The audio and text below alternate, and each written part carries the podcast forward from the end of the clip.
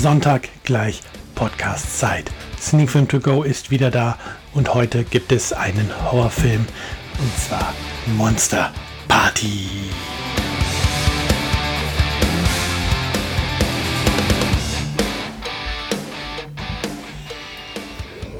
Ja, damit sind wir mittendrin in einer neuen Folge Sneak Film To Go, der Sneak Film Podcast. Der wöchentliche Rhythmus hat wieder mal nicht geklappt. Letzte Woche Sonntag ist der Podcast ausgefallen über den Feiertag, über den Tag der deutschen Einheit und das lange Wochenende. Da war hier einfach zu viel um die Ohren. Dann hatte ich sonntags auch noch Geburtstag und da hatte ich dann wirklich keine Lust, den Podcast aufzunehmen. Und vorher hat es, wie gesagt, leider nicht geklappt. Daher wieder zwei Wochen Rhythmus. Ähm, aber jetzt sind wir ja zurück mit einer neuen Folge. Und wie gesagt, es gibt heute Monster Party, einen Horrorfilm, nicht etwa der Song von der Band Die Ärzte. Ähm, wie immer möchte ich natürlich ähm, mit der Inhaltsangabe anfangen und die lese ich diesmal von der Blu-ray vor, die ich als Rezensionsmuster bekommen hatte. Und da steht folgendes. Ähm, jetzt hätte man sich die natürlich noch zurechtlegen sollen, die Blu-ray. Aber hier sind wir. Die jungen Gauner Dodge, Casper und Iris brauchen dringend Geld. Die Chance auf den ganz großen Coup bietet sich, als die wohlhabende Familie Dawson eine Dinnerparty geben will.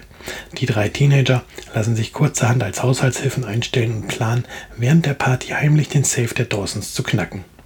Zu spät erkennen sie, dass sowohl die Gastgeber als auch die Gäste gemeingefährliche Psychokiller sind. Ja, soweit die Prämisse des Films und ja, der Film braucht leider erstmal eine gewisse Weile, um überhaupt zu dem Punkt der Geschichte zu kommen, wo die Party stattfinden äh, soll.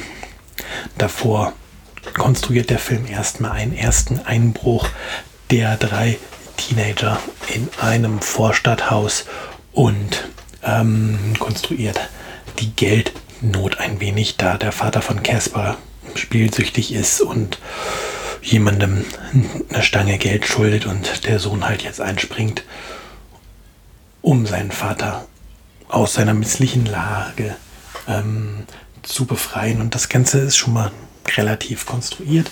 Dann allerdings wechselt der Film quasi in das mondäne Anwesen der Dawsons, ähm, lässt innerhalb der Villa vom ersten Moment keine Zweifel daran aufkommen, dass hier in diesem Gebäude mit den Bewohnern und auch den Gästen etwas nicht stimmt, dass irgendwas im Busch ist und ja, wenn es dann zur Eskalation kommt ähm, und die Party aus dem Ruder läuft, dann nimmt der Film Fahrt auf. Allerdings ist der Film dann auch schon eigentlich zu mehr als der Hälfte um, was ein wenig schade ist, weil hätte man die ganze Vorgeschichte etwas dichter gepackt, hätte man mehr Zeit für die blutige Action im Haus gehabt und diese blutige Action ist nun mal das Hauptthema des Films. Das ist nicht auf nicht irgendwie so, ja, man will sinnlos Gewalt zeigen oder dass ich mehr Gewalt sehen will, aber wenn die Prämisse des Films halt davon handelt,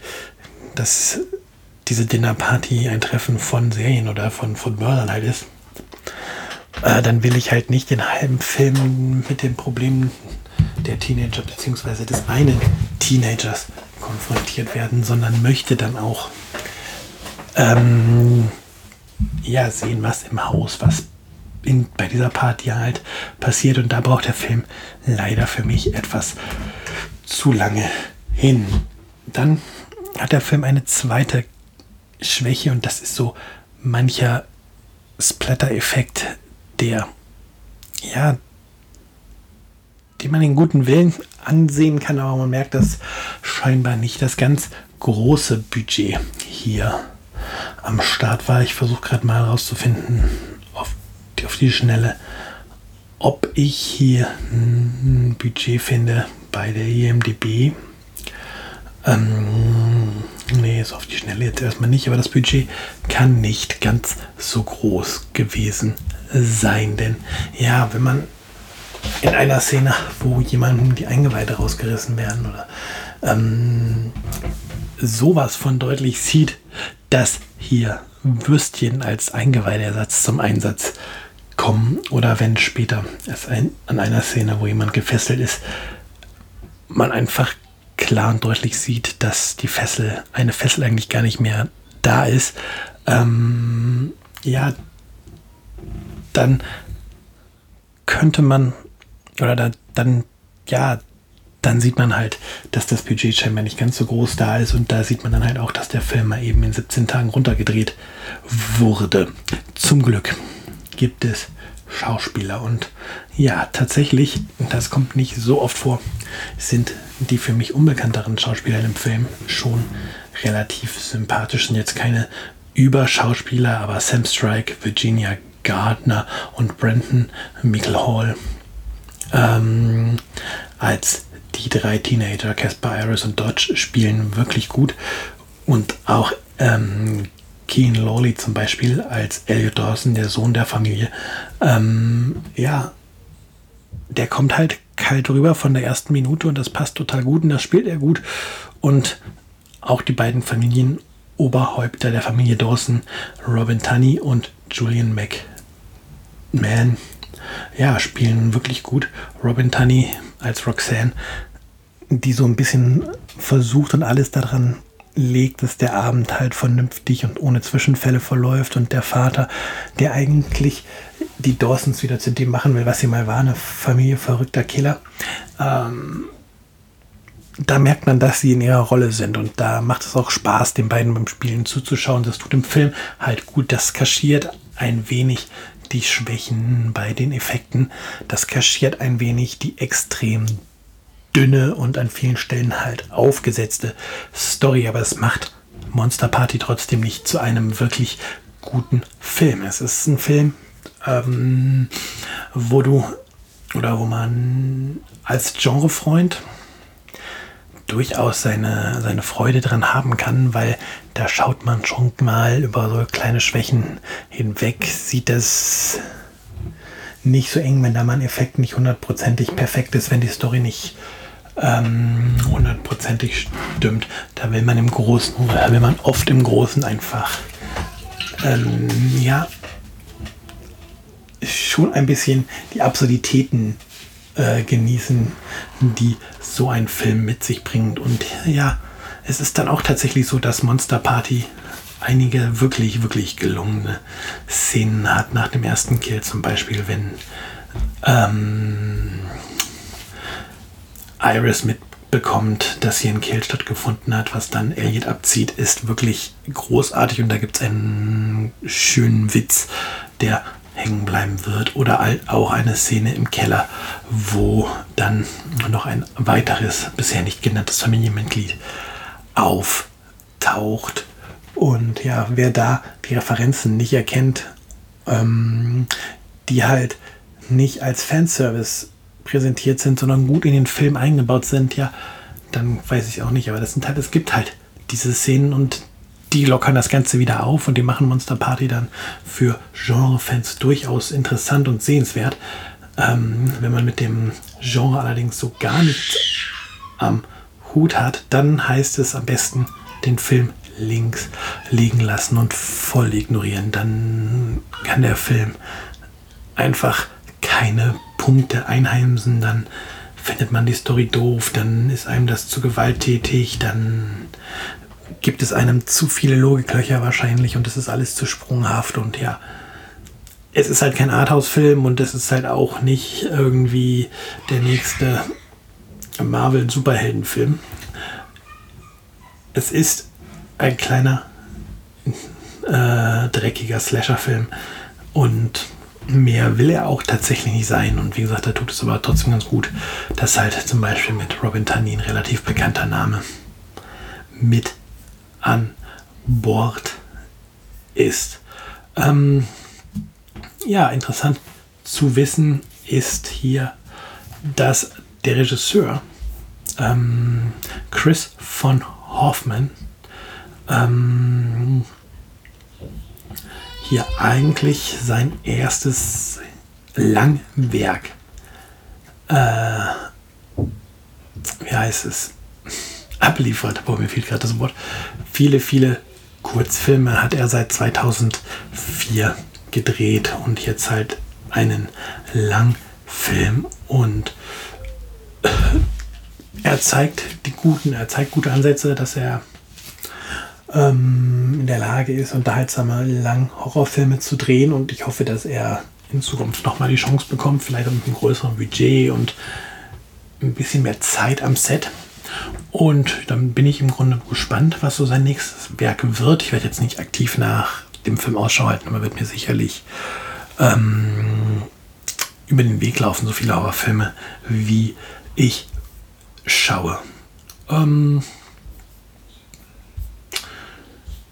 ja, Regie hat er geführt, Drehbuch hat er geschrieben, über die Darsteller haben wir auch gesprochen. Damit haben wir eigentlich schon eine ganze Menge wieder abgehakt über Monster Party. Vielleicht noch etwas, was mir leider etwas negativ aufgefallen ist oder aufgestoßen ist an der Blu-ray. Es ist super, dass wir eine synchronisierte Tonspur haben und dass wir die Originaltonspur auf der Blu-ray haben. Allerdings, was für mich halt gar nicht geht, ist, wenn ich die Originaltonspur habe, aber dann mit ähm, erzwungenen deutschen Untertiteln.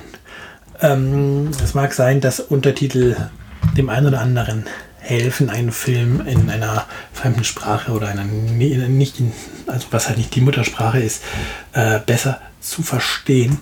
Ich persönlich fühle mich von Untertiteln allerdings immer abgelenkt. Wenn ich der englischen Sprache lausche und den Titel quasi, den Film quasi im Original schaue, und dann laufen die deutschen Untertitel, dann ist oft, dass ich, dass ich dadurch abgelenkt werde, dass unten die Untertitel zwangs eingeblendet sind. Und ja, ich verstehe einfach nicht, warum man das heutzutage noch so macht, warum man nicht die Untertitel ausblendbar macht. Ich habe mal gehört, dass es da teilweise um Rechte geht, aber so genau bin ich da nicht drin.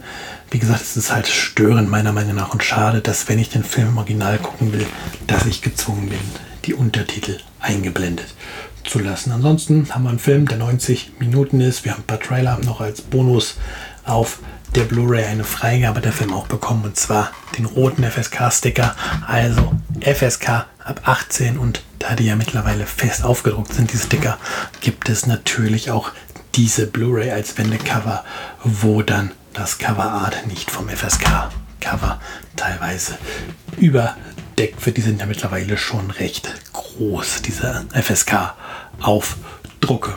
Punkte dürfte ich zum Schluss noch geben oder sollte ich zum Schluss noch geben, damit es hier eine runde Sache wird im Podcast für Monster Party.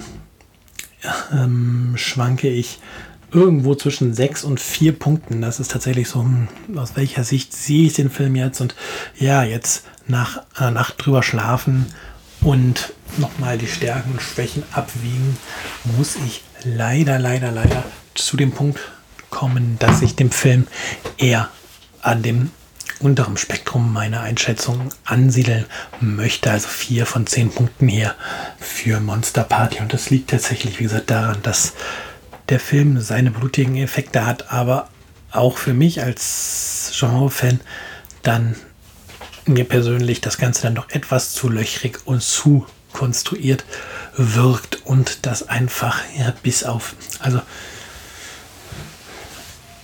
ja, bis auf die zweite Hälfte des Films halt das Thema halt nicht wirklich getroffen wird und die erste Hälfte halt einfach viel zu lange ist, in der die Exposition ähm, vorangetrieben wird und wo halt die Vorgeschichte, warum die drei Jugendlichen überhaupt in dieses Haus gehen, erzählt wird. Das hätte man tatsächlich auf zehn Minuten maximal kürzen können und sich dann komplett auf das Geschehnis und auf dieser Dinnerparty konzentrieren und dann hätte man hier vielleicht einen echt guten Film gehabt, aber so, ja, wird bis auf zwei, drei Szenen nicht viel hängen bleiben. Von daher vier von zehn Punkten für diesen Film. Wie gesagt, kann man mit dem Genre was anfangen, könnte man unter Umständen zwei, vielleicht sogar drei Punkte nochmal drauf rechnen. Das kommt so ein bisschen auf die eigenen Präferenzen an, die man hat.